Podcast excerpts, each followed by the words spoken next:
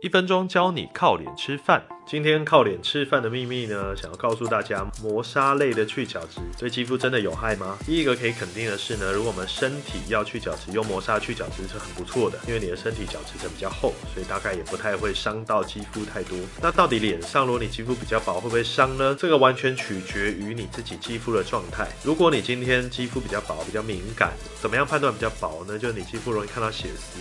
我就比较建议你们尽量少用磨砂类的这种物理磨砂类的去角质，因为它对你的角质层的破坏可能会太大。那你非得要用呢？其实很简单解决的方式就是你不要洗得太用力，不要让那些颗粒状的东西对你的肌肤造成过大力的摩擦。其实你只要轻轻洗，它都有一定的去角质的效果。这就是今天靠脸吃饭的秘密，你学到了吗？